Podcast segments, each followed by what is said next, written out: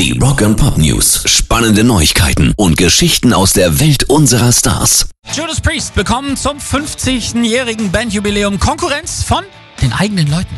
Ehemalige Bandmitglieder, die sich jetzt zu einer eigenen Combo formiert haben.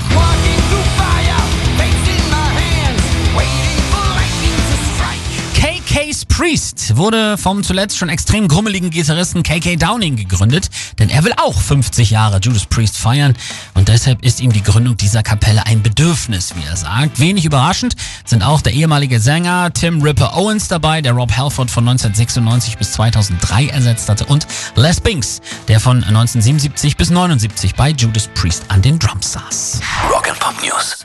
Biffy Clyro haben neue Musik angeteasert. Twitter veröffentlichten die Schotten ein Video, das die drei Mitglieder vor der Kamera zeigt, bevor Sänger und Gitarrist Sam Neill zum Pinsel greift und die Linse mit hellblauer Farbe übermalt.